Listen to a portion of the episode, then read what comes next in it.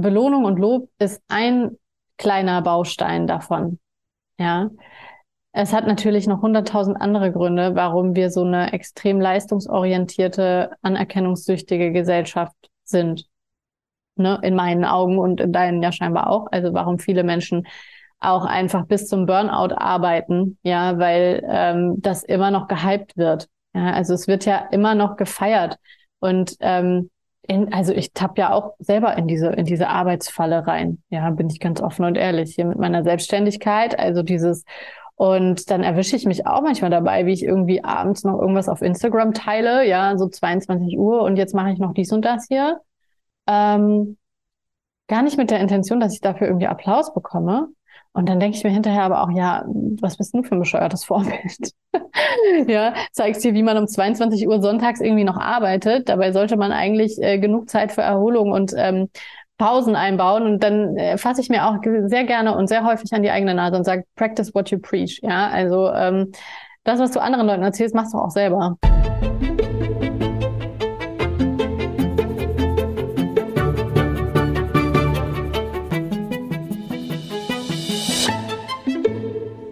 Einen wunderschönen guten Tag, meine sehr verehrten Damen und Herren, und herzlich willkommen zu einer neuen Podcast-Folge bei Mindblowing. Heute gibt es wieder ein Gespräch mit einem Gast bzw. einer Gästin, und zwar eine, die ihr sehr wahrscheinlich schon vom letzten Mal kennt, denn wir kommen heute zu Teil 2 des Interviews mit Hanna Blankenberg. Wir haben vor vier Wochen ähm, eine Folge gelauncht, in der wir über Erziehung und Erziehungsmythen gesprochen haben und was gewisse Erziehungsmittel mit den Kindern machen und wie sich gewisse Dinge auch auf das ganze Leben, auch auf das Erwachsenenleben ähm, irgendwann auswirken. Und ich glaube, ich kann sagen, dass es bisher noch keine Folge in zwei Jahren Mindblowing gab, zu der so viel Feedback kam, wie zu der mit Hanna Blankenberg. Und ich habe auch noch nie so viele Nachrichten bekommen mit ungeduldigen Menschen, äh, von ungeduldigen Menschen, die unbedingt wollten, dass die zweite Folge endlich online geht.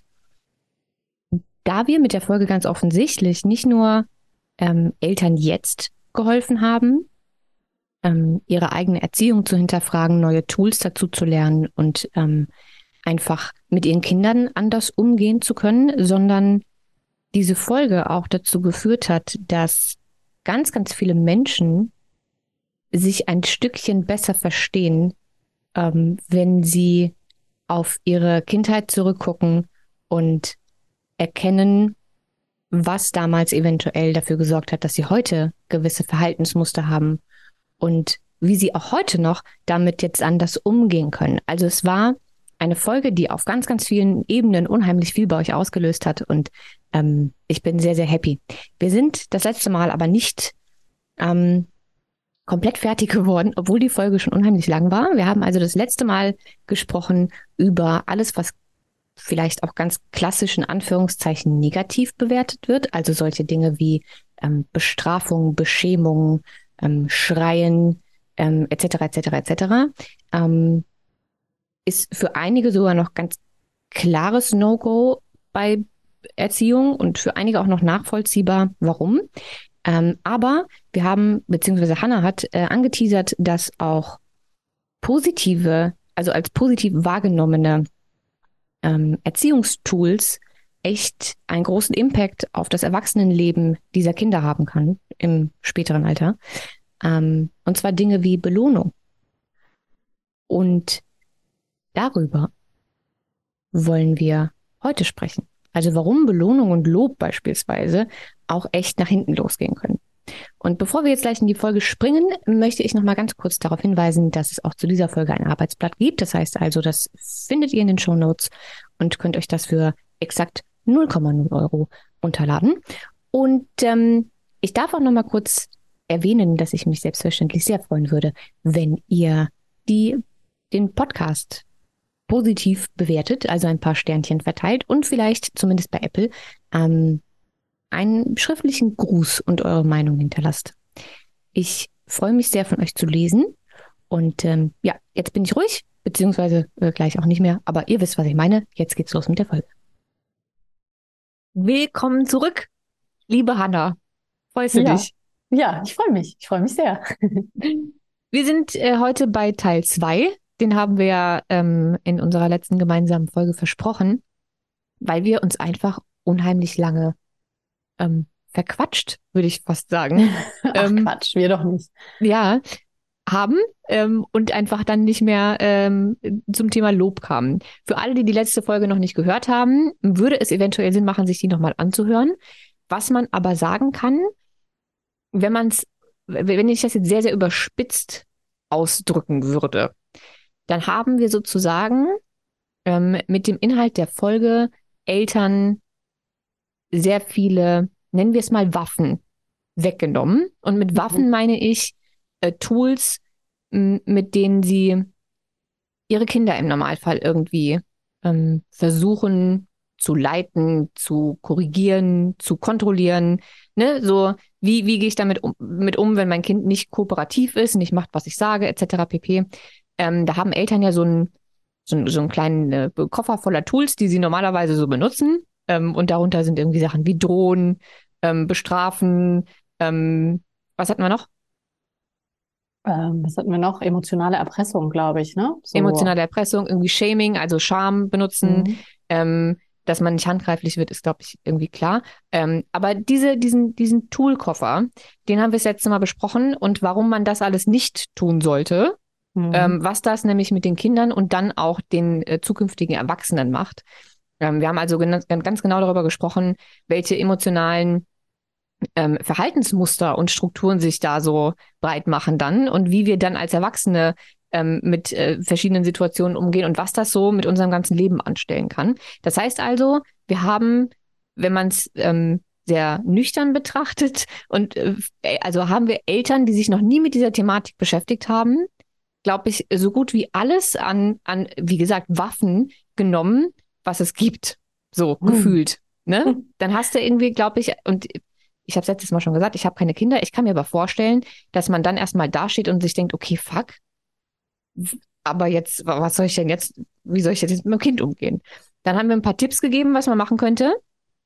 Und ganz am Ende der Folge haben wir gesagt, jo, wer jetzt denkt, ähm, mit Belohnungen, positiven Belohnungen und viel Lob zu arbeiten, ähm, stimmt auch nicht, können wir auch nicht machen. Und warum, erfahrt ihr in der nächsten Folge. Das heißt, wir sprechen heute darüber, also wir nehmen noch mehr Waffen weg, sozusagen. Uh. Ähm, warum, also was macht Lob und warum soll ich das nicht machen? Mhm. Ja, voll cool. Also wir, wir versuchen mal die Frage auf jeden Fall uns zu merken. Ich will aber nochmal sagen, ich liebe ja so Sinnbilder, gell? So, ich mache das auch total gerne mit meinen 1 zu 1 Klientinnen. So, manchmal geben die mir von sich aus eine Metapher und dann bauen wir daran so weiter. Und du hast jetzt gerade so die Metapher des Werkzeugkoffers genannt. Ähm, voll schön. Und in deinem Werkzeugkoffer sind aber nicht nur Werkzeuge, sondern auch Waffen drin gewesen. Eine Waffe ist ja was, womit ich jemanden potenziell echt verletzen und ihm Schaden zufügen kann. Ne? Also eine Waffe, klar kann jetzt auch ein stinknormaler Hammer zu einer Waffe werden. Und da wäre es jetzt ja echt, du hast jetzt gesagt, okay, die Waffen haben wir jetzt alle mal rausgenommen oder die würden wir jetzt gerne alle einfach mal wegnehmen. Was ist dann noch drin in dem Koffer? Und das ist ja dann quasi so der nächste Schritt eigentlich, ne? Wenn wir jetzt alle Waffen rausgenommen haben, also auch vielleicht heute die Waffe der Manipulation, also Belohnung, positive Bestärkung und sowas, ähm, habe ich dann einen leeren Koffer? Ich würde ja sagen, nein, da sind jetzt nur die Waffen dann raus und wir packen aber andere coole Werkzeuge, also wirklich nur Werkzeuge da rein oder vielleicht so, ja, Gegenstände, mit denen man vielleicht was Schönes anstellen kann und ähm, trotzdem irgendwie zu seinem Ziel kommt. Und ja, also ja, voll das schöne Sinnbild und ähm, die Waffe der, der Belohnung und der Manipulation. Ja, also genau, ich habe es ja schon irgendwie ge- verraten, ne? Belohnung ist halt nichts anderes als Manipulation. Und Belohnung verstehen dann viele sogar noch. Ja, also keine Ahnung, wenn ich jetzt irgendwie anfange, mit meinem Kind so ein Belohnungssystem einzuführen. Ja, mein Kind zieht sich jeden Tag selbst an und kriegt für jedes Mal selber Schuhe anziehen, irgendwie ein Sternchen in so einen Kalender geklebt und wenn da zehn Sternchen drin sind, kriegt's ein Lolli oder was auch immer, ne? Plakativ gesprochen. Ähm, das ist ja ein Belohnungssystem, positiver Anre Anreiz. Ähm, da verstehen die allermeisten noch, okay, ja, hm, verstehe ich, dann geht's halt auch irgendwie immer nur mit so einem Anreiz. Ähm, wo ich den meisten Gegenwind bekommen habe tatsächlich, ist, als ich auf Instagram auch gesagt habe, ja, aber Lob ist halt auch nichts anderes als Belohnung. Lob ist ein, also Loben ist eine verbale Belohnung. Das ist nichts anderes als eine, ne, eine materielle Belohnung oder irgendwie die visuell dargestellt ist, sondern es ist einfach eine verbale Belohnung. Also wenn ich jetzt einfach sage, ja, super, toll gemacht, klasse. Ähm, ja, ist halt auch eine, eine emotionale Belohnung, ne? Also das Verbale ja. führt ja zu irgendeiner Art von ähm, emotionalem Output bei dem Kind oder dem Gelobten sozusagen, ja. ähm, auch bei Erwachsenen, ne? Ähm, dass ich mich irgendwie ähm, geliebt, gesehen, geschätzt, was auch immer fühle. Mhm. Ähm, ist also auch eine, eine Art der emotionalen Belohnung sozusagen. Total, total. Und das ist ja auch ganz, ganz wichtig. Ja, also dieses, was du gerade gesagt hast, geliebt, wertgeschätzt und so weiter, anerkannt sich zu fühlen. Ähm, jetzt haben wir es halt bei der Belohnung und beim, beim Lob, beim verbalen Lob auch so, dass das ja trotzdem von außen kommt. Ja, also ähm, das ist eine Manipulation, weil ich quasi von außen Verhalten motiviere, also extrinsische Motivation nennt man das, ja. Ich gebe von außen einen Anreiz, damit jemand das tut, was ich möchte. Ja, und dann gibt es eine positive Verstärkung. Das ist Konditionierung im weitesten Sinne. Ja, also wer, wer sich dafür äh, noch näher interessiert, kann mal so die Experimente von Pavlov mit dem ähm, Hund äh, googeln, ja, ähm, Konditionierung und operante Konditionierung. Also es ist nichts anderes als ein positives Verhalten durch einen extrinsischen Motivator oder eine, einen, einen externen Anreiz quasi zu bestärken. Ja, und das ist. Wenn ich jetzt aber, ich überlege gerade, weil ich finde Manipulation immer so ein echt krasses Wort. Kann aber ja sein, dass du äh, tatsächlich 100% recht hast. Ähm, für mich macht aber ja auch immer so ein bisschen die Intuition äh, die Intuition, Quatsch, die Intention meiner Worte, ähm, den Unterschied zwischen einfacher Manipulation tatsächlich, also was möchte ich mit dem, was ich sage, erreichen? Wenn ich, wie du sagst, ein Verhalten provozieren möchte oder konditionieren möchte, dann würde ich auch sagen, es ist zu 100 Prozent Manipulation. Aber wenn ich mir jetzt überlege, ähm, und es kann ja sein, dass du mich gleich ähm, hart belehren wirst, weil in meinem Kopf macht das bisher noch keinen Sinn. Ähm, wenn ich mir jetzt überlege, ähm, ich, ich, ich habe ein Kind und das ähm, weiß ich nicht, kommt und hat in seinem Tanzunterricht eine Piorette gelernt und möchte mir die zeigen. Und zeigt mir die und ich sage dem Kind, dass das das super gemacht hat. Dann habe ich ja jetzt nicht die, Intuit die Intuition, meine Güte, ist es Montag. Die Intention. Nicht die Intention, ähm, irgendein Verhalten zu provozieren, sondern einfach nur zu sagen, ja, okay, cool, hast du toll gemacht. Ja. Ist ja trotz, also ist ja ein Lob. Ja. Aber ich habe ja nicht die Absicht, irgendwas zu erreichen dabei. Ja. Ja, ist ja, das dann trotzdem ja auch jein. diese Art Lob, die du meinst, die man nicht geben sollte? Und ist ja, das in deinen Augen trotzdem manipulativ? Ja, nein, jein. Schwierig, weil, ähm, also, indem ich lobe oder belohne, mache ich vor allem eins, ich nehme mir das Recht raus, etwas zu bewerten. Ja, also mhm. ich bewerte jetzt quasi die Pirouette meines Kindes als super gemacht. Ja, ähm, ein Wegfall von Belohnung oder Lob wäre dann quasi das gleiche wie eine Strafe. Ja. Also wenn, das ist auch das Problem auch an Belohnungssystemen. So, wenn ich keinen Sticker bekomme, weil ich mir nicht selber die Schuhe angezogen habe, dann ist das eine Strafe. Also ist nichts anderes als eine Strafe. Wegfall von Belohnung ist eine Strafe. Ja. Und ähm, was du gerade beschreibst, also ja, Intention ist wichtig, aber das ist so ein bisschen auch jetzt die Frage zwischen, gut gemeint ist nicht gleich gut gemacht.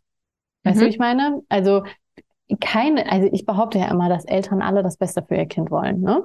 Wir gehen immer vom Allerbesten aus. Und keine Mama und kein Papa will seinem Kind Schaden zufügen, wenn es ein Belohnungssystem einführt oder wenn es ähm, ständig sagt, boah, das hast du klasse gemacht, schönes Bild, toll gemacht, super geklettert oder was auch immer. Da will niemand, niemand möchte seinem Kind damit irgendwie was Schlechtes oder es bewusst manipulieren. Ja, wir wollen unser kind, kind natürlich bestärken darin, ja, in dem, was es Tolles gemacht hat.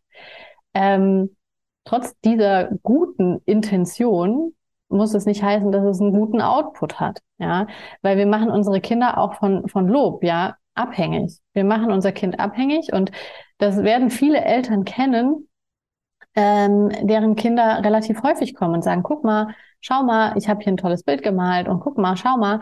Ähm, und die dafür dann ständig diese verbale Bestätigung wollen. Wow, das hast du gut gemacht, ja, toll, schön, wunderbar.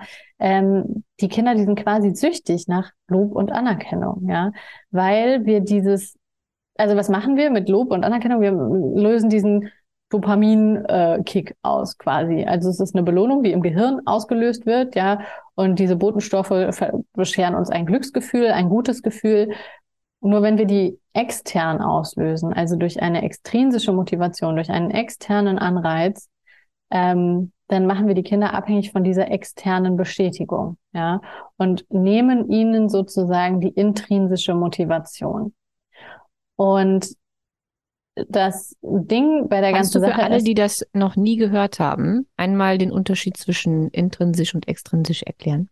ja, extrinsisch ist alles, was von außen motiviert ist. Also zum Beispiel, ich gehe, äh, ich strenge mich auf der Arbeit an, damit ich viel Geld bekomme, ja, oder ich äh, strenge mich für etwas an beim Sport oder was auch immer, dass ich einen, damit ich einen Preis bekomme oder eine Medaille, ja, oder was auch immer.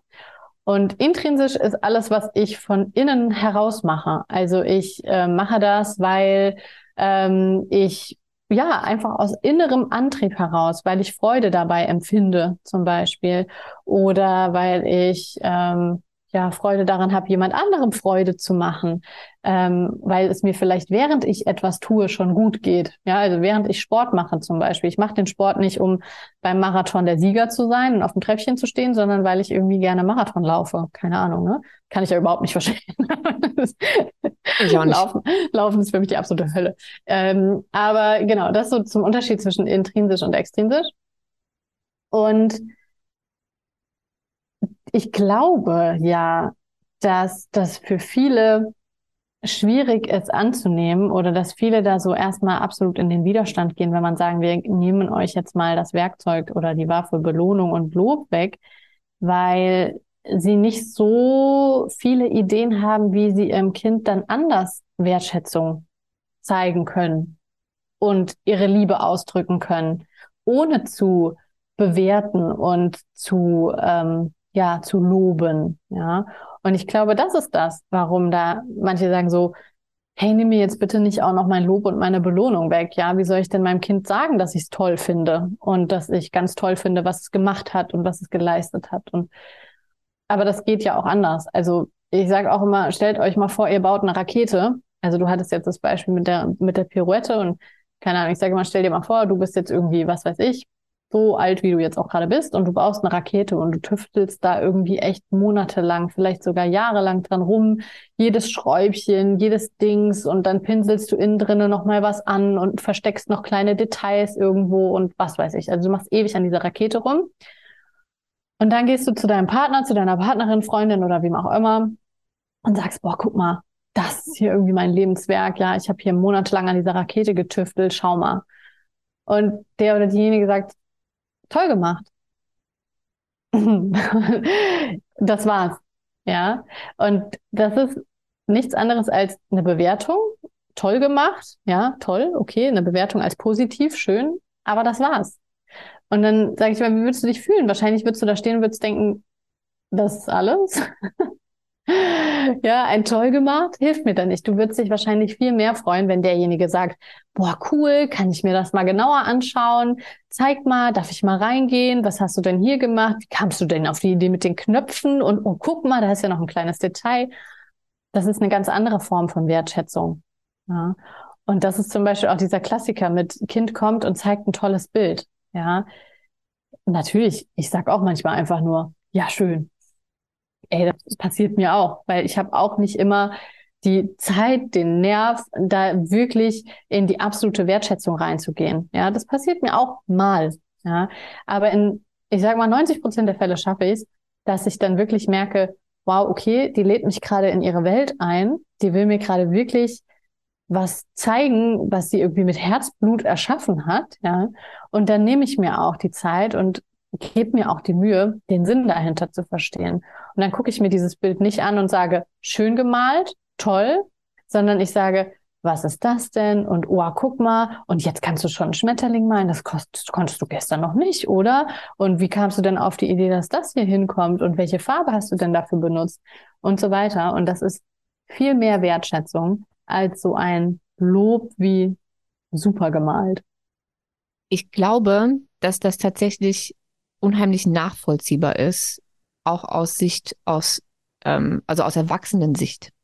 Weil als du das so das erste Mal erklärt hast, ich weiß nicht, ob ich das irgendwie in der Story von dir gesehen habe oder ob wir das letzte Mal schon ähm, off-air äh, drüber gesprochen haben. Ähm, aber da habe ich das erste Mal gedacht, ja krass, stimmt. Und ähm, bin auch irgendwie in Gedanken Dinge durchgegangen, die ich in den letzten Jahren gemacht habe. Ob das jetzt das erste Buch war, was ich geschrieben habe oder ähm, letztes Jahr, als ich den, den Game Changer das allererste Mal ähm, gemacht habe, ähm, das sozusagen der, der allererste Lounge, nachdem ich irgendwie wochenlang, monatelang an diesem Konzept saß und die ganzen Videos gedreht habe und den ganzen Inhalt und so weiter und so fort. Und wenn dann aus meinem Umfeld irgendwie kam, boah, krass, ähm, herzlichen Glückwunsch, voll, voll stolz auf dich, dann war so, okay, cool, danke. Aber das, was mir wirklich gut getan hat, waren die Menschen, die gesagt haben, okay, krass, was sind da für Inhalte drin? Warum genau die Inhalte? Äh, kann ich mir die Videos mal angucken? Ähm, ne, so, dass ich ja. das Gefühl hatte, die sind äh, tatsächlich an meiner Arbeit interessiert. Mhm. Mhm. Und an dem, was da reingeflossen ist und nicht einfach sagen, ja, okay, cool, neues Programm, herzlichen Glückwunsch.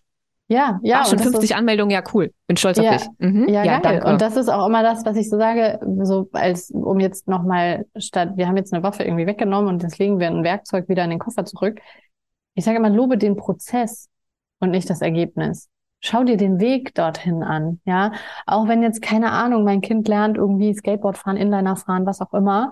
Ähm, guck dir doch mal an, was vorher alles passiert ist. Sag doch mal, wow, guck mal, hast du gesehen, du bist gestern noch hingefallen und ich finde es total cool, dass du trotzdem nochmal versucht hast. Ja, du hast da deine Angst überwunden und bist einfach wieder aufgestanden und hast das weiter versucht. Wie cool, ja. Oder schau Aber mal, ist das nicht auch Lob?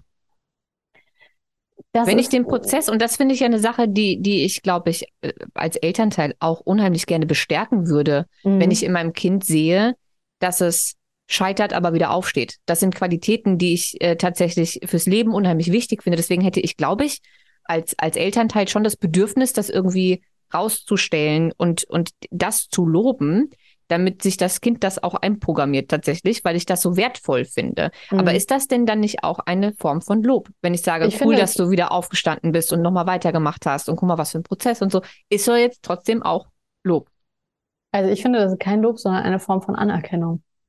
Also von okay. einem, ich sehe das und auch dieses, ähm, du musst dem ja gar kein bewertendes Adjektiv geben, wenn du das nicht möchtest. Du kannst auch einfach sagen, du kannst eine Ich-Botschaft senden und kannst sagen, ich freue mich, dass du das geschafft hast oder ich finde es, weiß ich nicht, ich, ich finde es toll, dass du ähm, nochmal aufgestanden bist oder ich finde es toll, dass du dran geblieben bist oder sowas, ja.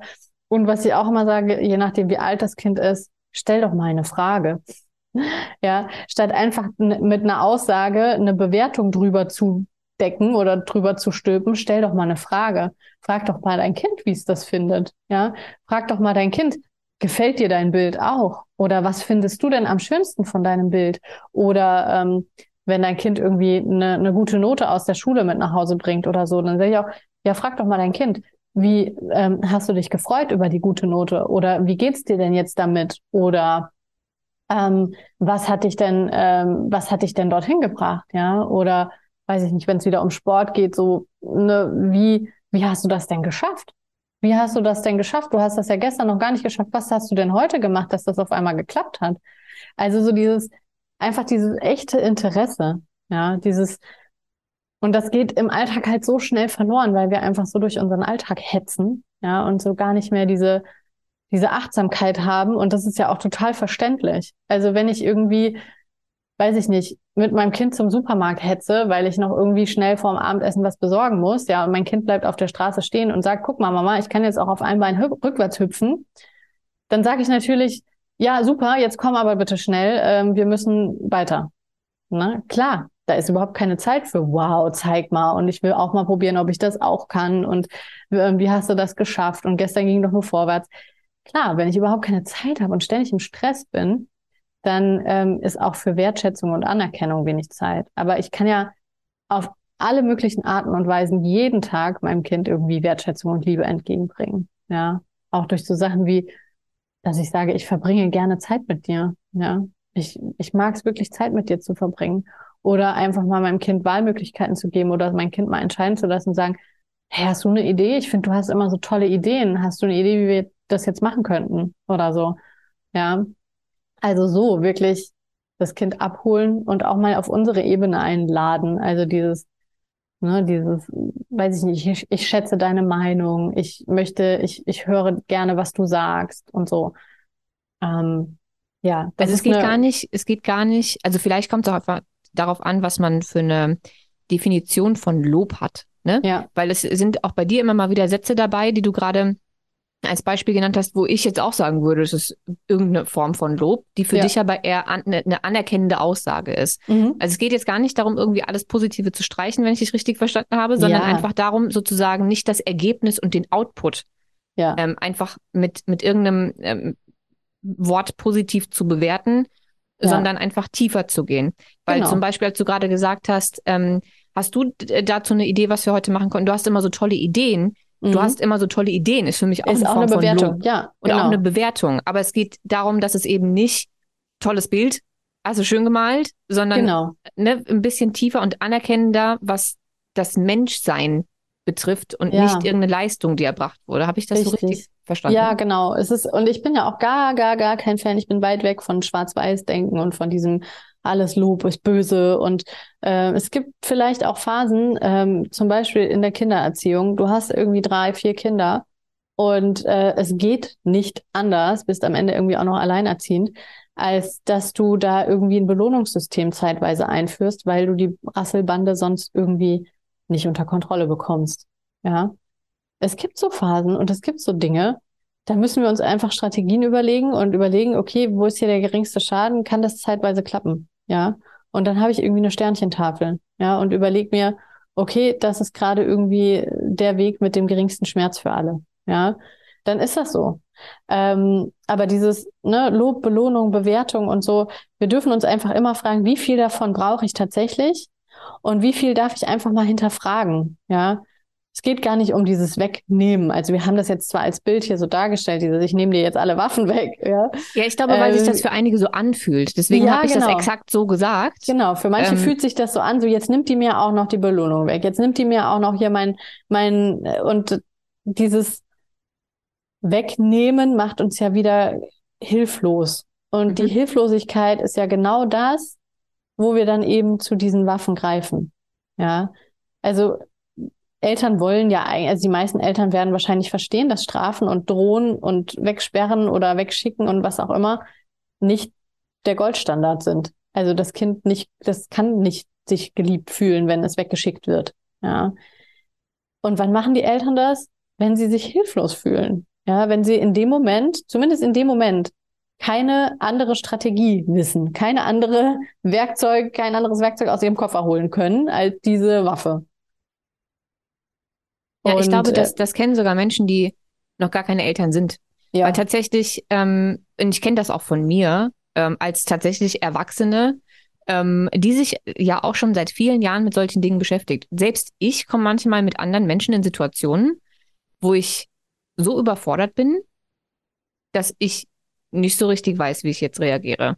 Ja. Und ich habe auch ähm, in, in Coachings und sowas immer mal wieder Klienten oder Klientinnen, ähm, die sich mit ihrem Partner zum Beispiel streiten. Die haben dann so ein gewisses Streitmuster, was immer wieder aufploppt. Mhm. Ähm, und die wissen sich dann irgendwann nicht mehr zu helfen. Ja. Und dann geht's in dieses äh, Silent Treatment.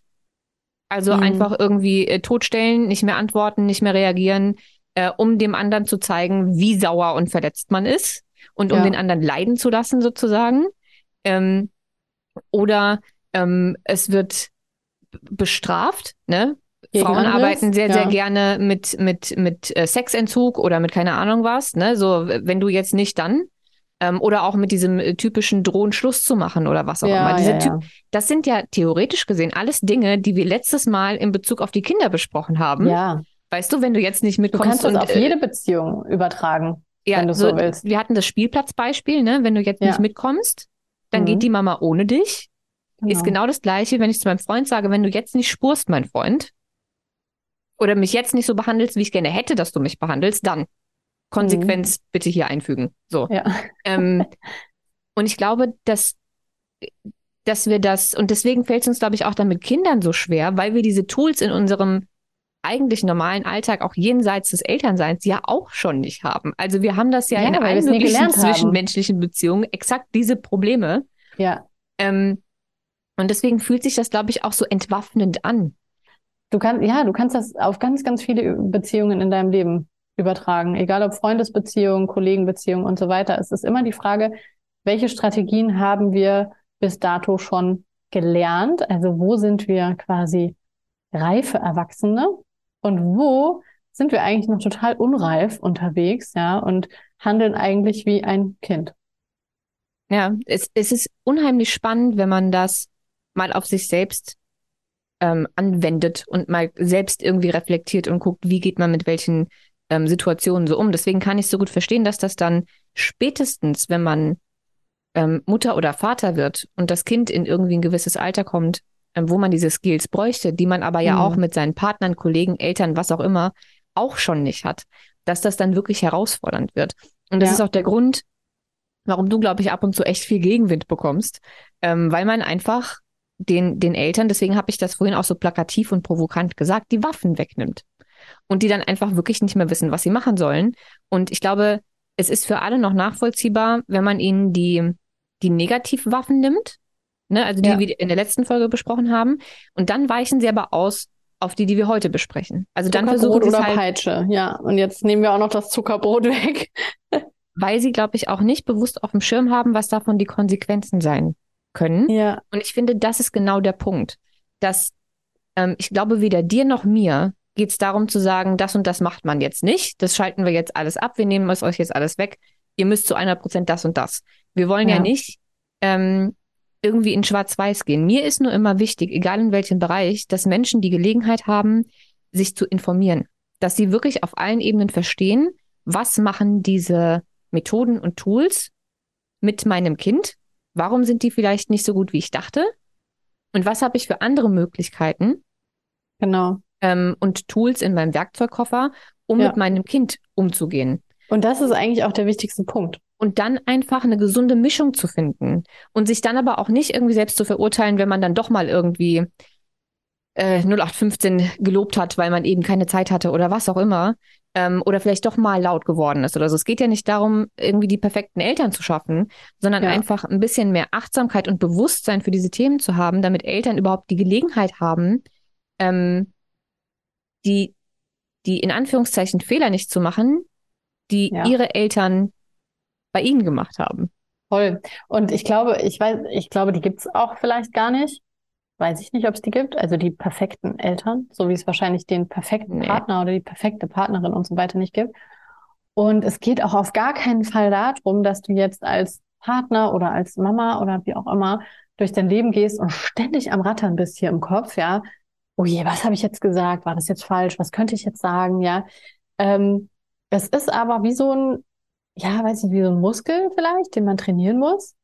Ähm, ist auch dieser es klingt so abgedroschen. Achtsamkeit ist mittlerweile leider so abgedroschen, aber dieser Achtsamkeitsmuskel, sag ich mal, ja, also dieses, dass du dich auch während dem Alltag, im Alltag und während des Prozesses, quasi schon während du sprichst, ja, mit jemandem, gleichzeitig selbst reflektierst, ja, das ist was, was man einfach üben darf, ja, das ist nichts, was von heute auf morgen kommt. Ja, das war bei mir auch nicht von heute auf morgen. Ja, und ich sage auch immer, wäre ich vor fünf Jahren, als ich mein Kind geboren habe, schon da gewesen, wo ich heute bin, ja, das wäre total toll gewesen. Ja, ähm, war ich aber nicht. Ich bin ja auch jetzt nicht mehr der Mensch, der ich vor einer halben Stunde war. Wir verändern uns ja ständig weiter und ähm, da, es geht auch gar nicht darum, dass wir echt wie so Elternroboter oder Menschenroboter durch die Gegend laufen und denken, okay, wo kann ich jetzt hier den perfekten Satz raushauen oder die perfekte Strategie an den Tag legen, ähm, sondern einfach, wie du gerade gesagt hast, ne, es muss ja nicht diese 100 Prozent. Es ist ja am Anfang erstmal schon mal okay, wenn ich weiß, ach, guck mal, neben der Waffe liegt ja auch noch ein anderes Tool in unserer Werkzeugbox. Ja, und ähm, dass ich eben öfter zu dem Werkzeug und nicht zur Waffe greife. Ja. Und dann kommt es letztendlich aufs große Ganze an. Und du hast auch gerade gesagt, ne, dieses Wegnehmen, ja, das ist halt so bedrohlich und das ist, also mit einem Kind würde man es ja auch, Kinder kommen relativ schnell um die Ecke. Das lernen die meistens im Kindergarten mit, ähm, wenn du jetzt nicht mir XY erlaubst, dann bin ich nicht mehr deine Freundin. Das haben Kinder relativ schnell raus. Oder wenn du jetzt nicht das, dann hau ich dich oder was auch immer. Und das ist genau der Moment, wo die Kinder sich quasi hilflos fühlen dir gegenüber, wo sie nicht mehr wissen, wie sie jetzt das erreichen können, was sie wollen, ja, und dann drohen. Ja, eine Drohgebärde ist was total, kommt total aus dem Tierreich. Ja, eine total tierische, biologische Geste, eine Drohgebärde. Schimpfen ist übrigens auch eine Drohgebärde. Also dieses, wenn du mir jetzt einen Schritt zu nahe kommst, dann passiert hier was Schlimmes, weil ich habe keine Ahnung mehr, wo ich hinrennen soll. Ja. Ähm, und so fangen Kinder dann auch an zu drohen irgendwann. Wenn du jetzt nicht, dann das und das. Und das ist der Moment, wo ich als Erwachsener meinem Kind gegenüber treten kann und sagen kann, okay, stopp. Was passiert hier gerade? Was brauchst du gerade? Was wünschst du dir? Ja, also, dass ich meinem Kind ein Stück Handlungsmöglichkeit zurückgebe, ja, eine andere Option, ein anderes Werkzeug als diese Waffe an die Hand gebe. Zum Beispiel, lass uns mal darüber sprechen, wie wir hier einen Kompromiss finden, ja. Und das ist genau das, was ich natürlich auch auf erwachsene Menschen übertragen kann, nur dass die natürlich schon viel reifer sind und viel eher in der Vernunft ähm, sein können. Also ich kann auch meinem Okay, du guckst schräg, ja. Manche, du, manche ich, mehr, ich glaub, manche weniger. Kommt, ja, es kommt auch auf die Intensität des Triggers an, ne? Wenn ja, du aber, das, ich brauche dir nicht Fall, zu, ja. zu, erklären, dass wenn du richtig ja. hart aktiviert bist und dein komplettes Nervensystem rastet gerade aus. Ja, dann sagt die Amygdala Ciao und äh, genau, ja. Da ist dann nicht mehr viel von Reife und so. Da ist nicht mehr viel von Reife, nein, da tritt dann wirklich dieser unreife Anteil oder auch dieses sogenannte innere Kind auf die Bühne und dann handle ich halt tatsächlich wie ein Dreijähriges oder ein Zweijähriges und wirklich nicht wie ein Erwachsener. Ähm, aber Erwachsene haben natürlich schon mehr Strategien, um mit sowas umzugehen, wie, okay, dann gehe ich jetzt eine Woche zu meinen Eltern, wenn wir uns hier streiten oder so, ja. Ähm, aber ich kann ja auch, wenn mein erwachsener Partner mir sagt, ähm, wenn du jetzt nicht so und so, dann ziehe ich aus, ja, dann kann ich ja genau das Gleiche machen. Ich kann sagen, puh, ja, ich sehe da gerade äh, irgendwie, du hast das Gefühl, du hast keine andere Möglichkeit, als hier die Flucht zu ergreifen. Können wir irgendwie mal drüber sprechen, was es sonst noch für Möglichkeiten gibt? Ja, ähm, also dieses, wenn jemand wirklich, wenn jemand droht, bedroht oder ne, also irgendwie so, wenn dann Konsequenzen aufzeigt, dann kann man ja irgendwie ne, in Kontakt treten und sagen, gäbe es vielleicht noch andere Möglichkeiten. Also, okay, ich sehe, das ist für dich gerade die Konsequenz. Gibt es da noch andere Wege, eventuell? Ja. Und das ist dann das, was wir sagen, wo wir sagen würden, okay, da legen wir mal noch andere Tools in den Werkzeugkoffer. Was ist denn für dich das, ich weiß nicht, ob ich äh, sagen würde, das Fatalste, aber das Problematischste an diesem ganzen ähm, Loben-Belohnungssystem, was sich bei Kindern, die so ähm, hauptsächlich erzogen werden, dann eventuell im Alter, ähm, also im, im Erwachsenenalter, sozusagen an, an ähm, Verhaltensmuster, Überzeugungen, wie dem auch sei, manifestieren kann? Oh, da gibt's alles Mögliche. Dazu braucht's gar nicht mal zwingend Belohnungssysteme. Aber das, was, also wirklich so dieses Aberziehen der intrinsischen Motivation. Ja, also ich mache dann Dinge nur noch dafür, dass es einen äußeren Reward, also eine äußere, ja, von außen motivierte Anerkennung dafür gibt. Ja, also ich, keine Ahnung, mache nur noch bei Sport mit, wo ich auch Medaillen gewinnen kann und dass die mir irgendwo hinhängen kann oder Pokale oder keine Ahnung. Oder ich mache nur noch Sachen, wo ich halt wirklich weiß ich nicht, den Aufkleber, die Ehrenurkunde, den, äh, das Zertifikat, was auch immer bekommen kann, wo ich irgendwie auch äußerlich zeigen kann, hey, guck mal, ich bin wertvoll. Ich habe hier äh, den Badge of Honor bekommen. Ja. Also sozusagen äh, den Wert ähm, auch für seine eigene Person nur noch von seiner Leistung abhängig zu machen. Dass ja, diese, und, und, ja. und vielleicht auch von, ähm, es wird nicht, sicherlich nicht bei jedem gleich sein. Ne? Die einen sind dann irgendwie ähm, eher so Ehrenurkunde, guck mal, ich habe was Feines gemacht, jetzt bin ich ein guter Mensch. Die anderen mhm. sind eher so statussymbolmäßig, aber es ist im Grunde ja, genommen genau. alles die gleiche Motivation. Ne? Dieses das typische, mein Haus, mein Auto, ja, ja, mein ja. so. Ja, voll. Ja, ja, und das, was du. Höher, schneller, weiter. Richtig. Und das, was du äh, ansprichst, mein Haus, mein Auto und so weiter, das sehen wir ja ganz, ganz, ganz viel in unserer Gesellschaft. Also dieses, ich muss nach außen was darstellen und ich muss auch zeigen, wie viel ich arbeite, weil ich einen Porsche fahre oder wie erfolgreich ich arbeite, weil ich einen Porsche fahre oder was auch immer. Wir wollen jetzt hier nicht eine bestimmte Automarke hervorheben. Ähm, also dieses, ich suche mir einfach die Anerkennung von außen, ja, und bin quasi auch abhängig von dieser Anerkennung im Au vom Außen, von, oh, okay, Sprachfehler, von dieser Anerkennung von außen. Und dann ist immer die Frage, wie viel ist denn noch übrig von mir und von meinem Selbstwert, wenn all diese Medaillen und ähm, Anerkennung von außen quasi wegfällt? Ja, weil ich zum Beispiel doch kein teures Auto fahren kann, weil ich jetzt irgendwie meinen Job verloren habe oder so. Ja, ähm, welches Lebenskonzept und wie viel Selbstwert bricht denn dann weg? Und vor allen Dingen auch wie viel so, Identität teilweise, ne? Ja, wie viel Identität, ja. Und das ist dann immer so ein bisschen das Gefährliche daran, ja. Und das ist wieder, da können wir auch so ganz gut intrinsische Motivation von extrinsischer Motivation nochmal abgrenzen. Dieses, ähm, manche Menschen, die fahren irgendwie ein Fahrrad für, weiß ich nicht, füge einen Betrag X ein, der sehr teuer ist, ja, also keine Ahnung, 8000 Euro Fahrrad oder so. Es weil gibt Fahrräder die, für 8000 Euro? Ja, ja, ja, ja. Mhm, ja. Oh, wow. Ja, so. Okay. Und dann fahren die dieses Fahrrad, weil die nach außen zeigen wollen, guck mal, ich kann mir so ein geiles Fahrrad leisten ähm, was dann extrinsische Motivation wäre. Es gibt aber auch Menschen, die fahren ein 8000 Euro teures Fahrrad, weil die total die Fahrradfreaks sind, mega verliebt sind in Fahrräder und voll darin aufgehen, weil die weil die Fahrräder quasi inhaliert haben und weil dieses Fahrrad sie so toll durch die Natur trägt, dass sie da einfach eine riesige Freude bei spüren. Ja, ja. da sind wir wieder beim Thema Intention. Genau. Ähm, da darf man ne? sich ja, da darf man sich einfach immer sehr, sehr gerne mal selbst hinterfragen bei allen möglichen Dingen.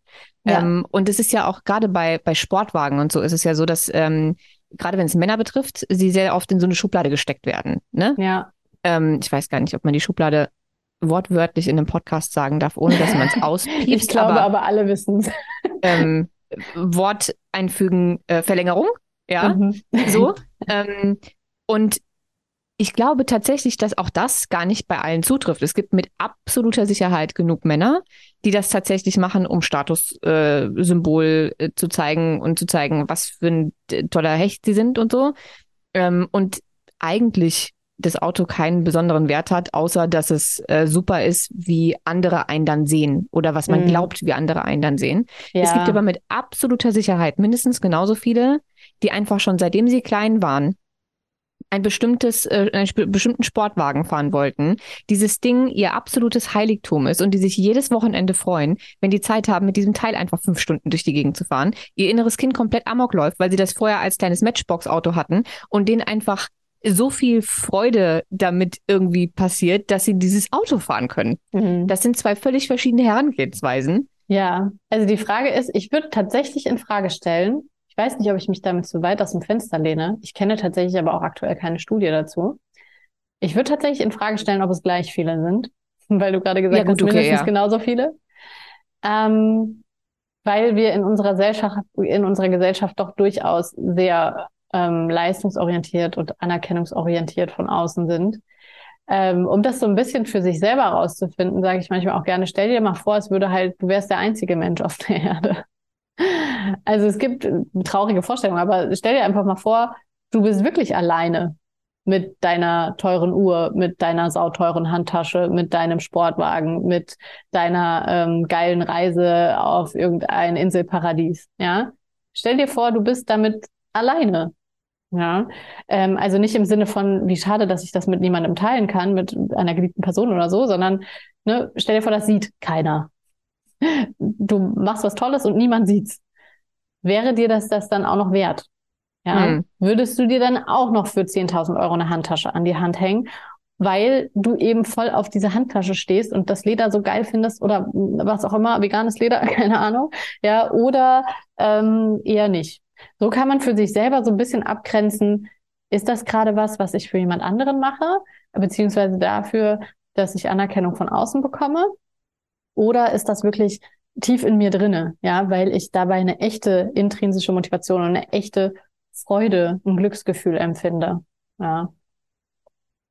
Das heißt also tatsächlich, ähm, die Theorie ist, und ich weiß gar nicht, ob es dazu irgendwie Studien gibt, das wirst du mir gleich sagen können, ähm, dass aus Kindern, die ähm, mit sehr, sehr viel Lob und Belohnung äh, groß geworden sind, dann wahrscheinlich Menschen werden, die ähm, auch im Erwachsenenalter sozusagen eher extrinsisch motiviert sind und ständig ähm, der nächsten Beförderung, den, dem nächsten Ziel, ähm, der nächsten Medaille, Pokal, was auch immer hinterherrennen, um irgendwie sozusagen ähm, in Anführungszeichen glückliches Leben zu führen. Also diese, die, eigentlich unsere komplette Gesellschaft, wenn ich das mal so ähm, aus meiner Sicht äh, sagen darf. Ich habe das Gefühl, dass das heutzutage völlig normal ist, dass Menschen einfach ständig irgendeinem neuen Ziel hinterherrennen und irgendwann ein Punkt kommt, an dem sie feststellen, jetzt habe ich alles, was ich immer dachte zu wollen. Also ich habe irgendwie mhm. meine fünf Firmen, ähm, mhm. meine 20, 30, 40, 50 Mitarbeiter. Ich habe meine ähm, fünf Autos ähm, und mein Penthouse und keine, habe hab ich alles. Und vielleicht habe ich jetzt auch noch irgendwie eine Familie gegründet und jetzt habe ich alles abgehakt von dem ich dachte, dass ich es haben will. Hm. Aber ich bin verdammt unglücklich. Hm. Ja, und da sieht man es wieder. Ne? Also du hast gefragt, kann man das so sagen? Und ich würde sagen, wir, wir dürfen da auf keinen Fall in so eine Kausalitätsfalle tappen. Ja, Korrel Korrelation und Kausalität. Also Belohnung und Lob ist ein kleiner Baustein davon. Ja. Es hat natürlich noch hunderttausend andere Gründe, warum wir so eine extrem leistungsorientierte, anerkennungssüchtige Gesellschaft sind. Ne? In meinen Augen und in deinen ja scheinbar auch. Also warum viele Menschen auch einfach bis zum Burnout arbeiten, ja, weil ähm, das immer noch gehypt wird. Ja, also es wird ja immer noch gefeiert. Und ähm, in, also ich tapp ja auch selber in diese, in diese Arbeitsfalle rein. Ja, bin ich ganz offen und ehrlich. Ja, mit meiner Selbstständigkeit, also dieses, und dann erwische ich mich auch manchmal dabei, wie ich irgendwie abends noch irgendwas auf Instagram teile, ja, so 22 Uhr und jetzt mache ich noch dies und das hier. Ähm, gar nicht mit der Intention, dass ich dafür irgendwie Applaus bekomme. Und dann denke ich mir hinterher aber auch, ja, was bist du für ein bescheuertes Vorbild? ja, zeigst dir, wie man um 22 Uhr sonntags irgendwie noch arbeitet. Dabei sollte man eigentlich äh, genug Zeit für Erholung und ähm, Pausen einbauen. Und dann äh, fasse ich mir auch sehr gerne und sehr häufig an die eigene Nase und sage, practice what you preach. Ja, also ähm, das, was du anderen Leuten erzählst, machst du auch selber. Ja, und ähm, aber das ist das ist tatsächlich das, was ich immer preache, ist, hör auf, dich für so einen Kram zu verurteilen, weil wir sind alle nur das, Menschen und nur weil das, du und ich mache das ja auch selbst teilweise, ja, und das, nur weil ja. du weil du weißt, wie du es eigentlich machen müsstest oder wie du es besser machen nicht, kannst, selber, ja, das stimmt. heißt das noch lange nicht, dass du es immer zu 100 Prozent so anwenden kannst. Genau, und ich muss es auch nicht immer zu 100 Prozent so anwenden. Ich darf aber ja durchaus sagen, okay, stopp, Reflexion, was mache ich da eigentlich gerade? Kann ich das morgen vielleicht ein bisschen anders machen? Und ähm, also nochmal, um die Kurve zurückzukriegen zu diesem, ähm, ist Lob und Belohnung jetzt der Auslöser davon, dass wir so eine krasse Leistungsgesellschaft sind? Jein, ich glaube, es ist ein essentieller Baustein davon, also dieses Aberziehen von intrinsischer Motivation, dass wir einfach vergessen, was uns wirklich Freude bereitet und was wirklich uns erfüllt. Und ähm, dass du dann auch, du hast ja auch gesagt, ne, du kommst dann irgendwann an einen Punkt, du hast irgendwie vielleicht alles erreicht, ja. Und trotzdem bist du nicht glücklich. Und das ist auch wieder so, ne, dieses, wenn wir jetzt mal bei hormonellen Botenstoffen sind, so Dopamin, äh, irgendwie Glücksbotenstoff, ja, wenn du, keine Ahnung, kannst ja auch auf Shopping beziehen oder so. Ich kauf mir jetzt den tollen Pullover oder die geile Handtasche oder die äh, schicke Uhr oder was ich mir da jetzt schon seit zwei Wochen wünsche oder noch länger. Und dann habe ich das und dann freue ich mich da vielleicht zwei Wochen dran und dann habe ich das Gefühl, ich brauche schon wieder was Neues. Mhm. Ich brauche schon wieder den nächsten Kick. Ja. Und das ist, ähm, ja, das ist ja eh, dann auch wieder ähnlich mit, mit Leistung. Ja, jetzt habe ich irgendwie, weiß ich nicht, mein Business aufgebaut und alles läuft super und ich habe irgendwie mehr Geld, als ich irgendwie ausgeben kann oder so, dass ich mich eigentlich wohlfühle und ich muss trotzdem noch mehr machen. Und da sage ich immer, da, das ist genau das Zeichen, dieses Leute, die alles erreicht haben und trotzdem nicht glücklich sind, da ist es nämlich genau so, da ist irgendwie diese innere Freude, ja, und diese Selbstanerkennung und dieser Selbstwert und das sich selbst toll finden, auch ohne diese ganze Leistung zu haben, das ist eben auf dem Weg irgendwo verloren gegangen. Ja, dieses ich frage mich, ja. ich frage mich immer, wo da, wo man da eventuell auch als Gesellschaft irgendwie eine gute Mitte finden kann. Weil es geht ja ähm, allein in der Schule schon los. Das ist ja ein, ja. ein komplettes ja. Bewertungssystem. Ähm, und auch sehr, sehr viel Shaming für schlechte Noten teilweise. Mit sechs Jahren schon, ja. Das, also ganz, ganz schlimm, was überlegen. da... Überlegen, das sind echt teilweise noch quasi Babys, ne, so Sechsjährige. Also Ja, ja, ja, und da sind teilweise wirklich Stories dabei, äh, wo ich mir so denke, okay, oh, wow, ähm, das äh, vergisst dieses Kind nie wieder. Ähm, so. Ähm, aber es sind ja auch so Dinge wie Vereine, mhm. Wettkämpfe schon in jungem Alter und so. Ähm, und da überlege ich mir manchmal, es kann ja auch nicht die Lösung sein, dass man sagt, man vergibt jetzt keine Plätze mehr und wir spielen alle ohne Punkte.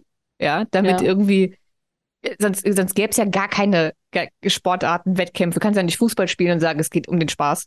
Ähm, mhm. äh, sieht die Weltmeisterschaft irgendwie seltsam aus, ohne, ohne Sieger am Ende. Ja. Ähm, und das ist ja auch eine Form von, ähm, von Motivation, von Ziele setzen, etc. pp. Solange man das nicht unbedingt mit seinem Selbstwert verknüpft ist das, glaube ich, auch was sehr, sehr Gesundes. Ähm, die Frage ist nur, wo, wo macht man das? Ich sehe das auch bei ganz vielen Eltern, dass sie zum Beispiel ähm, spielen ohne, ohne Gewinner. Also auch oh. bei Brettspielen oder keine Ahnung, was dann hat halt einfach niemand gewonnen. Oder sie lassen ihre Kinder ständig gewinnen, ähm, weil die Kinder nicht traurig sein sollen, wenn sie verlieren. Hm. Wobei es, also ich weiß nicht, wo, wo, da, wo da das richtig und falsch ist oder ob es ein richtig und falsch gibt. Ich persönlich denke mir immer, es ist gar nicht so schlecht, gut verlieren zu können. Ähm, und dass man irgendwie relativ früh versteht, dass es, dass es beides gibt und dass beides einfach okay ist und man eben verschiedene Talente hat oder Dinge, äh, in denen man irgendwann sehr, sehr gut sein wird und Dinge, die man halt vielleicht nicht kann, was auch okay ist. Ähm, ja. ne? Aber ich, ich frage mich immer, wo, wo ist da, wir können das ja auch nicht alles abschalten. Wir können nicht einfach sagen, okay, wir, machen jetzt Bundesjugendspiele, kriegt einfach jeder nur noch eine Teilnahmeurkunde und es gibt keine ersten und zweiten Plätze. Ähm, weiß ich nicht aber zu viel. Also bei Bundesjugendspielen würde ich durchaus sagen, können wir das machen. Also ich habe die Bundesjugendspiele so gehasst als Kind. Ja, ich konnte die auch nicht ausstehen. Aber ich, ich meine, ich bin aber auch so klein und so zierlich und ich war da auch einfach immer, ich war da, ich konnte nicht hochspringen und auch nicht weit springen. Ich konnte auch nicht so eine sauschwere Kugel stoßen als so kleiner Zwerg, ja. Hm. Und für mich war das der absolute Horror, ja. Ich habe morgens schon Bauchschmerzen gehabt, wenn ich wusste, ey, heute stehen Bundesjugendspiele an. Und ich finde sowas, da darf man sich echt fragen, so, muss das sein? Aber und, krass, wie, wie verschieden die Wahrnehmung da schon wieder ist. Ja, ich war in solchen Sachen auch nicht so gut. Ja. Also ich fand die auch kacke, ganz ehrlich. Ähm, es gab prinzipiell Sportarten äh, bei uns im Sportunterricht, die fand ich ganz, ganz schlimm, wie irgendwie mhm. Seilklettern oder so. Ich bin in meinem Leben noch nie so ein Seil hochgekommen. in meinem Leben noch nicht. Das, das fände ich heute irgendwie ganz cool, so Adventure-mäßig. Das ging wir einfach das früher, glaube ich, gar nicht gemacht. Ich weiß es nicht. Doch, doch, wir haben so auch, ich glaube, in Vorbereitung auf die Bundesjugendspiele war so, ähm, ähm, wie heißt das denn? Nicht nur Weitsprung, sondern auch über, so rückwärts Hochsprung. über so einen Hochsprung. Ja, Hochsprung. Ja. Ähm, oh, Hochsprung. Da, da, da springst du aber doch über ein Seil drüber. Nee, nee, nee, nee, nee, das war schon mit Stange ja. und aber eben auch Seilklettern. Da war dann Ach, irgendwie so ein fünf Meter Seil von der Decke runter und da musstest du dann hoch und so eine Glocke Mhm. Ich, ich kam noch nicht mal zehn Zentimeter weit. Äh, meine ja. Stärke waren eher so Ballspiele, so Brennball und äh, keine Ahnung, was alles gab. Ähm, alles, was irgendwie so in Richtung Akrobatik ging. So hm ob jetzt Ratschlagen, Flickflack, Handstand, völlig egal, war ich voll mit dabei. Aber es gab alles, was Bundesjugendspiele war, war einfach nicht meins. Das heißt, also ich fand die ganze Zeit und Vorbereitung darauf immer ganz miserabel. Aber bei mir ging es zum Beispiel nie so weit, dass ich deswegen Bauchschmerzen gekriegt hätte. Ich fand es halt einfach nur doof, weil ich in der Zeit lieber Brennball gespielt hätte. Es ist ja auch einfach so, wie du gerade gesagt hast, ne, es ist total individuell. Auch so diese Sache mit dem Konkurrenzkampf, ja. Rein evolutionär bedingt sind wir ja äh, Wettkämpfer, Konkurrenztiere, wie soll man sagen, ne? Also der, der, der Stärkste, der Beste, der Schnellste, der hat halt am ehesten überlebt früher. Völlig klar. Deswegen, äh, ne, und wer halt am irgendwie am schnellsten am Weibchen dran war, der hat sich fortgepflanzt. Ganz einfach. Ja, wer da den Artgenossen irgendwie weggestoßen hat. Ähm, von daher, das haben wir ja schon so ein bisschen auch im Blut. Und für manche ist das auch beflügelnd, sozusagen Konkurrenz. Ja, die gehen da drin voll auf, die freuen sich dabei. Und für andere ist es eher erdrückend und bremsend.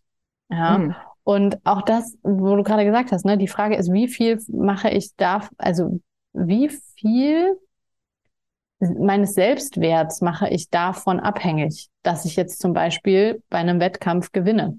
Und ja, ich glaube, das genau das ist die Krux. Also ich glaube, dass das der ausschlaggebende Punkt dafür ist, ja. ob Wettkämpfe für jemanden dann vollkommen cool sind oder mhm. ein Problem darstellen können. Auch dann später im Erwachsenenalter. Ich gewinne heute noch super gerne. Egal ja. was. Ich ja, gewinne einfach gerne. Aber genau. ich habe auch kein Problem damit zu verlieren. Ja, weil du vielleicht gelernt hast, dass du trotzdem toll bist, auch wenn du verlierst, ja. Bei Kindern ist es halt so die Frage, wie viel, wie viel Frustration brauche ich denn, ja? Also ähm, dieses brauche ich das halt wirklich, dass ich jedes Mal im Sportunterricht feststelle, ich werde nicht gewählt, äh, man hat mich nicht gerne im Team und ähm, wenn Bundesjugendspieler sind, kriege ich keine Urkunde und krieg vielleicht sogar deswegen auch noch eine schlechte Note im Zeugnis. Ja, brauche ich das echt die ganze Schulzeit über? Nur weil ich vielleicht in einem Schulfach und das kannst ja auch auf andere Schulfächer übertragen, das kannst du aber auch auf andere Situationen übertragen. Ähm, äh, brauche ich das echt? Ja, um zu lernen, dass Verlieren okay ist? Ich sage nein. Ja, ähm, also ich glaube nicht, dass wir diese Art von Wettbewerb und Bewertung brauchen. Wenn du jetzt, du hast aber auch die Situation angesprochen mit ähm, Kindern, äh, die beim Spielen verlieren und Eltern, die die Kinder gewinnen lassen. Das ist meines Erachtens total die Ressourcenfrage. Also nein, du tust deinem Kind gar keinen Gefallen, wenn du es immer gewinnen lässt. Ja. Und wenn du quasi jegliche Art der Frustration umgehst.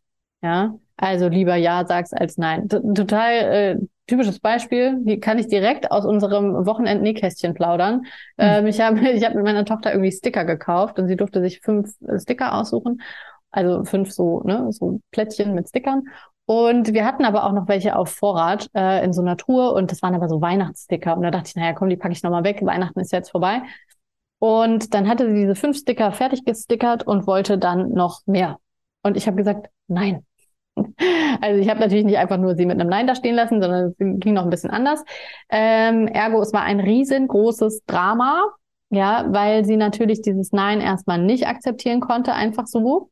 Und ähm, dann habe ich diese starken Gefühle begleitet, ne? Und wir haben dann am Ende einen Kompromiss gefunden, dass sie einen Sticker von diesen Weihnachtsstickern bekommt. Also sie hat dann einen Weihnachtsbaum bekommen. Ja, so das war dann für mich so Painpoint. Okay, ja, dann nimm dir halt einen Sticker, aber beim Rest bleibe ich bei meinem Nein. Ich hätte auch insgesamt bei meinem Nein bleiben können. Ja, und das ist natürlich eine Frustration fürs Kind. Ja, auch diese Vergeblichkeit zu erleben, so dieses das Nein bleibt ein Nein. Ich kann nichts mehr dagegen tun. Ja, und das ist eine große Frustration. Und ähm, da ist es dann eben wichtig, dass ich die angemessen begleite. Also, dass ich eben dann nicht sage, und wenn du jetzt wütend bist, dann schicke ich dich ins Zimmer oder dann kaufe ich nie wieder Sticker und das macht überhaupt keinen Spaß mit dir zu stickern, wenn du jedes Mal so ausflippst und so, sondern dass ich dann eben ruhig bleibe und sage, okay, ich verstehe, dir war das gerade richtig wichtig, ne? Mit diesen Stickern. Und jetzt bist du auch richtig traurig und dass ich das dann eben angemessen begleite. So lehre ich dem Kind, Frustration ist okay. Frustration ist aushaltbar. Ich kann das bewältigen. Deswegen tun wir unseren Kindern keinen Gefallen damit, wenn wir jegliche dieser Frustrationen einfach umgehen, indem wir dann doch sagen, ah ja, okay, von mir aus, dann kriegst du halt die Sticker, ich habe jetzt keinen Bock hier auf so ein Drama. Oder indem wir sagen, na ja, dann lass ich dich halt immer gewinnen, weil dann ähm, schmeißt mir hier keiner das Spielfeld irgendwie vom Tisch. Nee, damit tun wir unseren Kindern definitiv keinen Gefallen. Ich sage aber auch immer, es ist eine Ressourcenfrage. Ja, also an einem anderen Tag, an dem ich vielleicht ausgelaugt gewesen wäre, krank gewesen wäre, der Tag eh schon schwierig wäre, hätte ich vielleicht einfach gesagt, okay, dann nimm dir halt die Weihnachtssticker. Ja, weil ich eben keine Kraft gehabt hätte, diese Wut und diese Frustration, die Tränen, das Drama sozusagen angemessen, liebevoll und zugewandt zu begleiten. Ja, und dann wäre es schlimmer gewesen, wenn ich dann gesagt hätte, nein, und es bleibt bei meinem Nein, und wenn du jetzt nicht aufhörst, hör sofort auf zu schreien, ja. Das wäre schlimmer gewesen, als in dem Moment zu sagen, okay, ich umgehe diese Frustration und sage, nimm dir halt die Sticker, ja. Und mhm. deswegen dürfen wir uns immer fragen, wann habe ich die Kraft, es zu begleiten, dass mein Kind das Spiel verliert, ja. Und wann sage ich, ja, okay, dann äh, lasse ich es halt mal gewinnen, weil ich habe jetzt irgendwie hier kein, keine Kraft für Stress. Ja. Aber ist es schon so, dass auch du sagen würdest, verlieren lernen ja. ähm, und Frustration begleiten sozusagen? Genau, verlieren lernen, ähm. Frustration ähm, begleiten, völlig, also super wichtig. Aber ich muss auch nicht absichtlich frustrieren. Ja, nee, das also, nicht. Aber wenn das, das Kind ja eben so verliert, verliert's. Und genau. das Kind immer gewinnen zu lassen. Ich glaube, ja. also in meiner Vorstellung, vielleicht liege ich da auch vollkommen falsch, aber für mich hat ähm, und das war ja das, was ich vorhin schon gesagt habe, so Dinge wie Wettbewerb oder Bewertung von Leistung, gibt es ja ähm, mein ganzes Leben lang. So. Mhm. Ähm, in gewisser Weise oder in, in gewissen Situationen äh, meiner Meinung nach völlig fehl am Platz und zu viel, aber ähm, ob das jetzt in der Schule sein wird, im Studium, in der Arbeit, meine Leistung wird ja bewertet. Und ich habe in meinem Leben dann irgendwann gewisse Dinge, die kann ich sehr gut und gewisse Dinge, die kann ich vielleicht nicht. Und ähm, ich muss ja irgendwie auch wissen, was kann ich oder wo, wo merke ich selber, was kann ich, was kann ich nicht. Dafür werde ich von anderen bewertet, ob das jetzt mein Arbeitgeber ist oder was auch mhm. immer, Arbeitszeugnis etc. pp. Und ich muss ja auch irgendwie lernen, dass ich mich in Dingen verbessern kann. Ja. Dafür muss aber ja auch erstmal sozusagen bewertet werden, dass meine Leistung jetzt gerade noch sehr ausbaufähig ist. Mhm. Das heißt also, dieses ähm, Bewerten von, von Dingen oder auch mal verlieren und merken, okay, ähm, da kann ich mich verbessern. Möchte ich mich in dem Bereich verbessern? Wenn ja, was kann ich tun, um mich zu verbessern? Ist ja durchaus was, was für meine, für meine gesamte Entwicklung wichtig ist. Und so gehe ich ja auch heute als Erwachsener noch durchs Leben. Wenn ich irgendwas nicht kann, dann versuche ich mir zu überlegen, ob ich das können möchte. Also mhm. gut. Und dann frage ich, dann, dann sitze ich seltenst da und sage, kann ich nicht, sondern kann ich noch nicht? Und wie mhm. kann ich es jetzt lernen? So. Ähm, aber ich habe halt auch keine Angst hinzufallen ja. und es 30 Mal falsch zu machen. Ja, genau. Und das haben halt ganz viele schon. Da sind wir bei der deutschen Fehlerkultur oder vielleicht nicht nur bei der deutschen, sondern bei auch anderen. Aber ähm, wir haben ja eine ganz gruselige Fehlerkultur. Ja. Ähm, und das, da sind wir wieder beim Beispiel Schule. Da sieht man schon den Rotstift. Ja, Rotstift falsch. Ja, ja, ja klar. Ähm, manche sind ja da schon viel moderner unterwegs und haben das schon äh, wunderbar anders gelöst mit äh, hier kannst du noch mal genauer hinschauen oder oder sowas. Ja, aber diese Fehlerkultur ähm, Scheitern ist ja auch in unserer Gesellschaft total negativ behaftet. Ja, voll. Also dieses, ne, ich weiß nicht, wenn man, keine Ahnung, ich möchte jetzt eigentlich kein Land so in den Himmel loben, aber wenn man sich da zum Beispiel mal äh, in den USA umguckt, ja, da ist es relativ normal, dass die Menschen irgendwas auf, ausprobieren, damit auf die Schnauze fallen und dann was Neues ausprobieren. Ja, ja das ich habe ein Interview so mit irgendwem gesehen, der gesagt hat, im Silicon Valley wirst du als Gründer ähm, gar nicht ernst genommen, wenn du nicht schon acht Firmen vorher gegründet hast und gegen die Wand gefahren. Ja, genau. Und da wird das ganz anders gesehen. Und bei uns bist du dann irgendwie echt so, ne, boah, Versager. hm. Das irgendwie, ne, der hat ja nichts gekonnt oder so, ne? Und das ist so, das ist die Fehlerkultur. Und das fängt ja, das fängt ja auch wieder schon im Kindesalter an. Ne? So dieses Erleben dürfen, verlieren ist okay, deswegen bin ich kein Verlierertyp. Ja. Verlieren ist okay, deswegen bin ich noch genauso geliebt wie vor fünf Minuten, als ich das Spiel noch nicht verliebt, äh, verliebt, verloren hatte.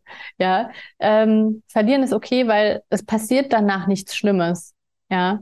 Ich meine, andersrum kannst du auch sagen, wir können auch ein Spiel spielen wo es keine Gewinner gibt. Ne? Gibt ja so coole Spiele, wo einfach dann alle gegen einen kämpfen, gegen einen Spielfeind oder so.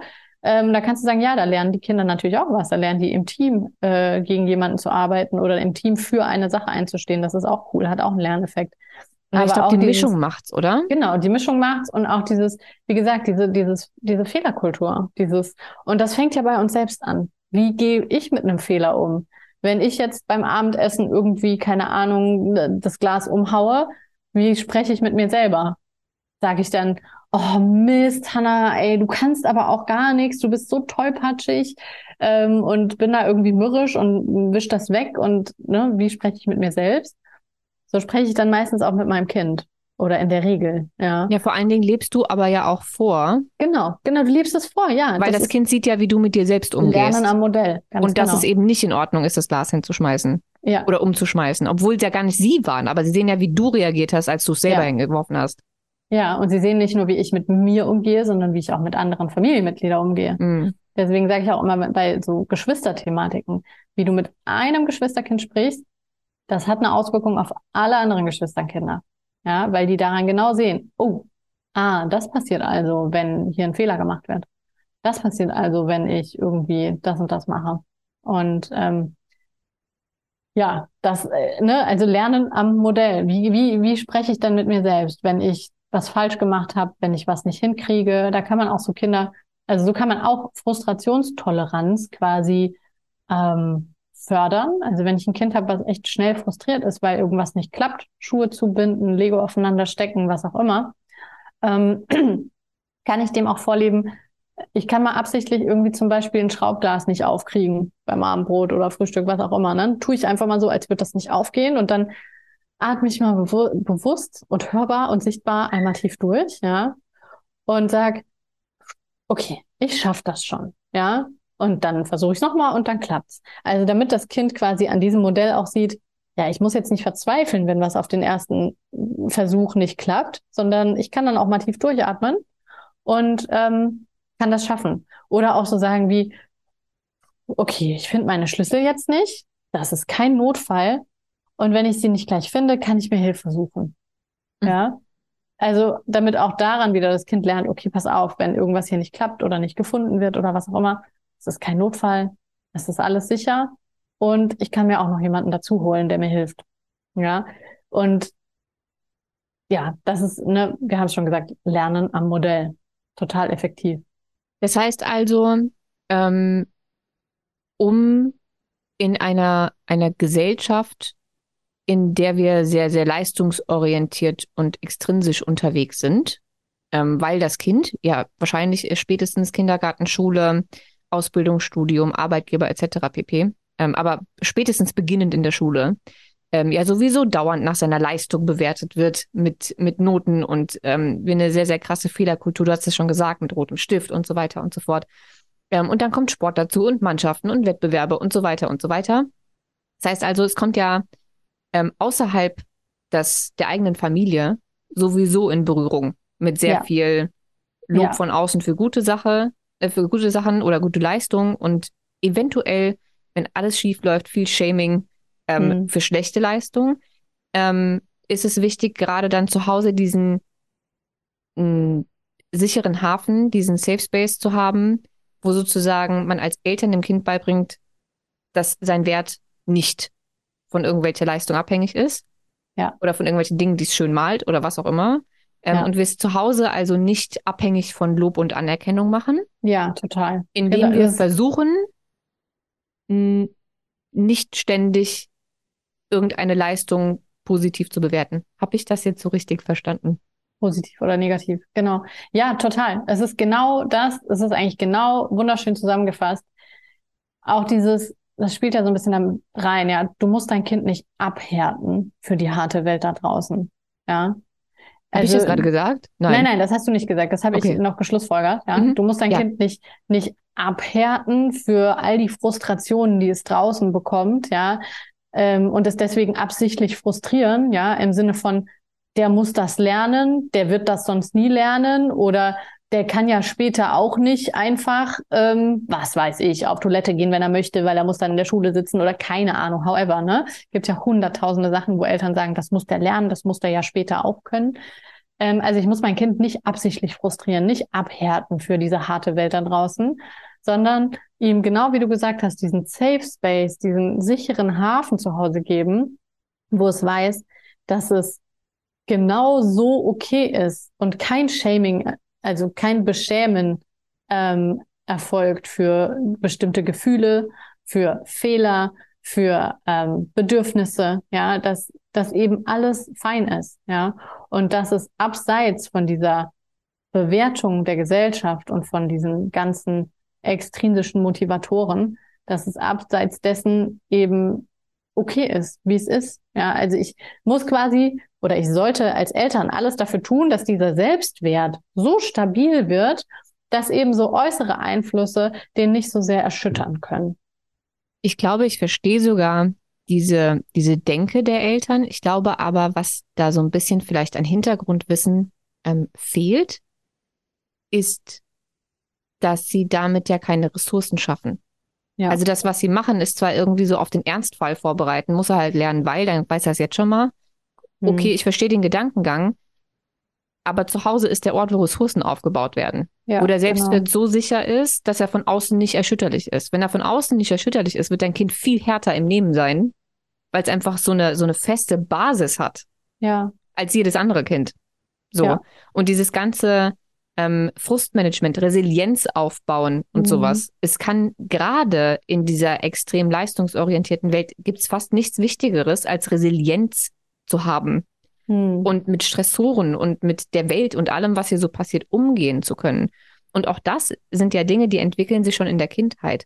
Das heißt also, dieser Safe Space zu sein und ähm, dafür zu sorgen, dass mein Kind so viel intrinsische Motivation lernt, wie nur möglich einen gesunden Selbstwert hat und ein stabiles Fundament, um eben ähm, Resilienz und Ressourcen zu haben für sein ganzes Leben, für die Schule, für etc. etc. etc. Ähm, ist, glaube ich, die Vorbereitung, die es eigentlich bräuchte. Ja, genau. Ich bringe ja quasi meinem Kind bei, hey, du hast Strategien, um mit all dem, was da draußen auf dich zukommt, umzugehen. Mhm. Und das bringe ich meinem Kind bei, indem ich das vorlebe und zum Beispiel auch durch Co-Regulation beibringe, ja, ähm, hey, so kann man das machen, so kann man damit umgehen, ohne unterzugehen, ja. Und das ist genau das, ähm, ja, hast du eigentlich total gut zusammengefasst. So, was das Kind braucht, wenn es dann quasi rausgeht, weil da wird's äh, unweigerlich mit Menschen konfrontiert, die seine Grenzen nicht achten, die seine Gefühle verletzen, seine Bedürfnisse nicht sehen und deswegen ist es umso wichtiger, dass es zum einen zu Hause einen Ort hat, wo all das passiert, ja, wo Grenzen geachtet werden, Bedürfnisse gesehen werden, Gefühle sein dürfen. Und zum anderen gelehrt wird, wie ich damit umgehen kann. Ja. Ich glaube, wir haben einen, einen wunderschönen Abschluss gefunden. Ja. Ähm, ich hätte jetzt theoretisch gesehen mit Sicherheit noch 20 weitere Fragen. ähm, und wir könnten diese Folge jetzt auch noch in äh, vier weitere Teile äh, aufteilen. Aber ich glaube, ähm, wir haben ein, ein, eine ganz gute äh, Zusammenfassung jetzt am Ende gehabt. Ähm, wenn jetzt Eltern dabei sind, die sagen, okay, habe ich alles verstanden, ähm, aber ich weiß jetzt nicht so richtig wie. Also wie gehe ich das an? Was mache ich? Wie, wo, was? Ähm, wie kann ich bei dir Unterstützung finden in dem Bereich? Ja, also was ich ja mache, ist eins zu eins äh, Beratung. Ich bin eine systemische Beraterin, also es äh, geht alles mit systemischer Brille und systemischem Blick. Das ist immer ähm, lösungsorientiert und ressourcenorientiert. Ähm, da nehme ich allerdings nur sehr wenige Klientinnen auf. Aber was ich jetzt auch bald launche, ist mein großes Elternprogramm. Das heißt, Mama nicht schimpfen, aber es geht natürlich nicht nur um nicht schimpfen, sondern um viel, viel mehr. Also wir machen auch, wir gucken uns so Sachen wie Trigger an, Stressoren, inneres Kind, das Nervensystem, ähm, wie das Ge kindliche Gehirn überhaupt funktioniert, wie das Erwachsenengehirn funktioniert und wo genau ich da eben ansetzen kann, um ja, es dann auch all mein Wissen quasi anzuwenden, weil es hilft mir ja gar nicht so viel, wenn ich das jetzt alles weiß. Also das Wissen ist natürlich die Basis für Verständnis. Aber jetzt habe ich, jetzt weiß ich das und jetzt habe ich verstanden, dass das eben, dass ich eben keine Waffen in meinem Koffer haben soll. Aber wie setze ich denn um? Ja. Und das, das ist das, was wir da machen. Und da kann man sich jetzt schon auf die Warteliste setzen für den Kurs. Ähm, ich glaube tatsächlich, ich, ich setze mich auch auf die Warteliste. Ich habe zwar, ich hab, gar nicht, gar nicht in Bezug auf Kinder, weil wie gesagt, ich habe keine, aber äh, ich glaube tatsächlich, dass das für alle möglichen zwischenmenschlichen Konfliktsituationen ja. auch super hilfreich ist. Ja, und ohne Witz. Ich ja, habe hab mir ernsthaft überlegt, mich anzumelden. Ja, mach das mal. Ich, du hast ja auch schon ein paar, ein paar Inhalte habe ich dir ja auch schon äh, aus dem Inhaltsverzeichnis gezeigt. Ähm, das, also das ist wirklich, ich sage auch immer, die Leute fragen dann auch immer, für welches Alter der Kinder ist das? Und ich sage mal, ist egal, ne? Weil du legst halt auch in der ersten Autonomiephase sozusagen, also wenn dein Kind irgendwie anderthalb ist, beginnt es ja wirklich so diesen Schritt in die Autonomiephase zu gehen. Das ist die erste Autonomiephase. Wann kommt die zweite? In der Pubertät. So. Ja. Und da sind ja viele dann so völlig lost und denken so, okay, jetzt geht hier alles den Bach runter. Und ich sage mal, du stellst jetzt, ne, also in dieser Kleinkindphase stellst du absolut die Weichen für die Pubertät, für die zweite wichtige Autonomiephase. Mhm. Und da kannst du einfach so viel schon quasi ein Grundfundament von diesem Haus bauen, sozusagen, ja, was nicht so leicht erschütterlich ist, auch nicht in der Pubertät und wenn dann so viel von außen kommt, von den Peers, also von den Gleichaltrigen. Und ähm, ja, auch für viele Beziehungen, ne? Also der Kurs ist natürlich für Eltern gemacht. Ähm, aber diese ganzen Themen, also es geht im Endeffekt nicht so sehr ums Kind. Es geht sehr viel um dich selbst. Also diese ganzen Themen wie transgenerationale Traumata, inneres Kind, Stress, Resilienz, ähm, Nervensystem regulieren und so weiter, das zielt ja alles auf dich selbst ab, weil wir einfach die Basis sind. Also wir können nicht an unseren Kindern herumdoktern, am Verhalten der Kinder irgendwie herumschrauben, wenn wir uns selbst dabei nicht mit einbinden. Es wird, also alleine jetzt habe ich schon äh, bestimmt fünf neue Fragen in meinem Kopf über oder Dinge, über die ich jetzt mit dir äh, gerne philosophieren würde. Aber dann geht die Folge wieder zwei Stunden. Das können wir nicht machen. Deswegen würde ich sagen, wir kommen jetzt zum Ende. Ja, das Ähm, machen wir. Das machen wir. Ich bedanke mich, dass du dir die Zeit genommen hast, nochmal vorbeizukommen. Ähm, ich hoffe sehr, dass die Folge für alle genauso wertvoll ist wie die letzte. Ich glaube, ich habe in meinem, in meiner ganzen Podcast-Karriere noch nie so viele Nachrichten zu einer Folge bekommen wie zu unserer ersten gemeinsamen. Und ich bekomme immer viele Nachrichten, ähm, aber so viele habe ich noch nicht gekriegt.